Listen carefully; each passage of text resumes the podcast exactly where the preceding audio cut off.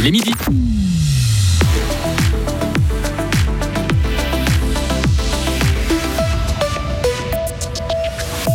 Ça se bouscule au portillon pour les abonnements Gauthieron, mais les tarifs resteront les mêmes pour la saison prochaine. Apprendre l'allemand ou l'anglais à l'étranger, 36 000 jeunes ont fait un échange en Suisse l'an dernier. Et on vous emmène au cœur des fêtes des musiques du Giron de la Glane en fin de journal. Météo, demain, belles éclaircies et sec le matin, puis dégradation pluvieuse en deuxième partie de journée. Suite de semaine variable. Karine Baumgartner, bonjour. Bonjour Greg, bonjour à toutes et tous. Bonne nouvelle pour les abonnés de Gauthieron, les prix ne vont pas augmenter la saison prochaine. Les habitués vont bientôt recevoir leur traditionnelle lettre du club à la maison pour renouveler leur abonnement. Les prix pour la saison à venir se situent entre 490 francs place debout pour un adulte et plus de 2500 francs pour une place assise en business. Pas d'augmentation de tarifs à l'horizon, mais beaucoup de personnes sur la liste d'attente. On écoute John Gobi, le directeur général de Fribourg-Gotteron. Mais on va continuer à fidéliser les- nos abonnés. L'année passée, on a un record unique pour l'histoire du club de 5500 abonnés. On a plus de 340 personnes en liste d'attente pour un abonnement 23-24. Et On a pris la décision de ne pas monter le prix des abonnements pour, euh, pour cette saison, malgré qu'on aura clairement des augmentations de charges. On connaît tous la situation énergétique dans le pays suisse. Mais comme je dis, on a des fans très fidèles, des fans qui sont là, qui nous soutiennent depuis plusieurs années. Euh, pour cette saison, on va maintenir le même prix que 22-23. En revanche, John Gobi ne peut par contre pas assurer que le prix des boissons et de la nourriture dans la patinoire n'augmenteront pas. Ils n'ont pas gagné la finale. Tavel Fribourg devra patienter avant de pouvoir fêter son premier titre national. Le club a échoué en finale des playoffs de Liga contre Lausanne. On parle ici de badminton. Battu samedi en terre vaudoise 5 à 3, les Fribourgeois n'ont pas fait mieux que 4 à 4 hier chez eux. L'an dernier, Tavel Fribourg avait aussi perdu la finale. Tous les détails dans le journal des sports tout à l'heure. Partir pour apprendre une langue étrangère. Ce modèle a toujours la cote, puisque 36 000 jeunes en Suisse ont effectué un échange linguistique l'an dernier. C'est un record et c'est 22% de plus qu'en 2021.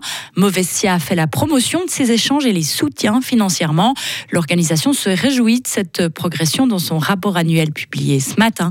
Elle peut ainsi tourner la page du Covid qui avait gelé la mobilité estudiantine. Le directeur de Movessia, Olivier Chop. Certains de ces échanges se font en Suisse, mais si on prend notre portefeuille d'activités, il est beaucoup plus orienté vers l'international, même si on essaye évidemment de rendre les deux destinations complémentaires, que ce soit les échanges en Suisse pour des questions de cohésion nationale, de plurilinguisme, ou bien que ce soit les échanges ou les mobilités, voire les coopérations vers l'étranger Movestia est en quelque sorte victime de son succès et les moyens viennent à manquer. Du coup, la Confédération est invitée à augmenter sa contribution dans le programme 2025-2028. Des ombres qui planent toujours sur Crédit Suisse. La banque pourrait affronter une deuxième vague de reflux d'argent. Dans un premier temps, la clientèle a retiré des liquidités et dans un second temps, les clients s'interrogent maintenant sur les placements à long terme auprès de l'établissement en difficulté qui a fusionné avec l'UBS. La question est de voir si cette part substantielle des affaires va aussi connaître des changements, des changements qui prennent un peu plus de temps. C'est le président de Julius Baer qui fait part de ses interrogations sur le site d'information appelé FinNews. Les Suisses sont généreux et solidaires. L'année 2022 a été marquée par des guerres, des inondations, des crises alimentaires partout dans le monde, de l'Ukraine au Pakistan en passant par la Somalie. La chaîne du bonheur n'a pas cessé ses appels aux dons. La cause ukrainienne a recueilli à elle seule plus de 130 millions de francs de la part des Suisses. Pourtant, l'inflation et la hausse des coûts de la vie frappent les ménages, mais les citoyens continuent d'ouvrir leur porte-monnaie. Corinne Baïdzi est responsable de la communication de la chaîne du bonheur en Suisse romande. C'est une question tout à fait légitime qu'on se pose nous-mêmes. Et euh, pour l'instant, c'est absolument pas ce qu'on constate, je dois dire. C'est plutôt l'inverse. À chaque fois qu'on fait une collecte, ça nous surprend à quel point les gens sont solidaires. Et je pense que c'est, ouais, c'est l'inverse. Il y a une sorte de citoyenneté solidaire. Il y a une, une, responsabilité en Suisse des gens qui se disent vraiment, on doit aider les personnes les plus vulnérables, que ce soit en Suisse ou à l'étranger. Par exemple, en fin d'année, on a lancé une collecte pour la crise alimentaire qui avait lieu en Afrique de l'Est. Mais on se disait, bon, ben, il y a eu l'Ukraine il y a quelques mois, beaucoup de gens ont donné pour l'Ukraine, ont été très généreux.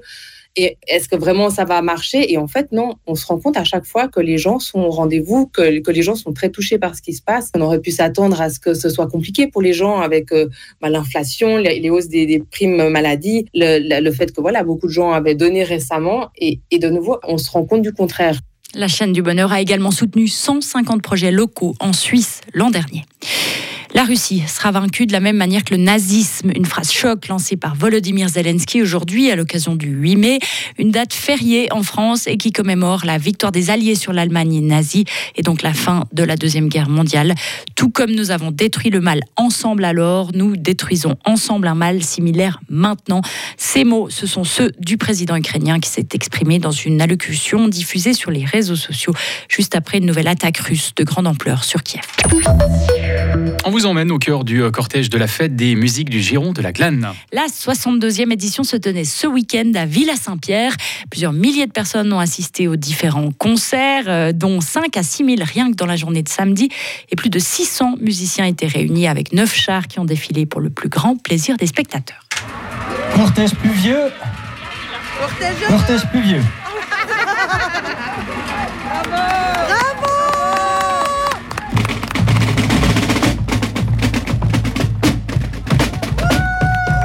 Jacques Esseva, président du comité d'organisation de la 62e fête des musiques de la Glane. Je dirais que dans la Glane, la, les girons des, des, fêtes des musiques est vraiment une institution. Le premier week-end de mai, personne n'organise une autre fête. C'est vraiment une tradition de longue date. Et les fanfares sont assez dynamiques. Euh, c'est ce que je disais, il y a environ 46, 47 membres de moyenne dans chaque fanfare pour des petits villages. Donc on voit que le dynamisme des directeurs qui sont plus jeunes porte le fruit.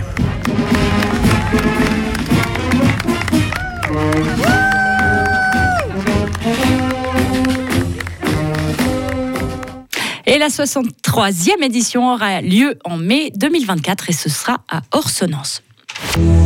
Retrouvez toute l'info sur frappe et frappe.ch.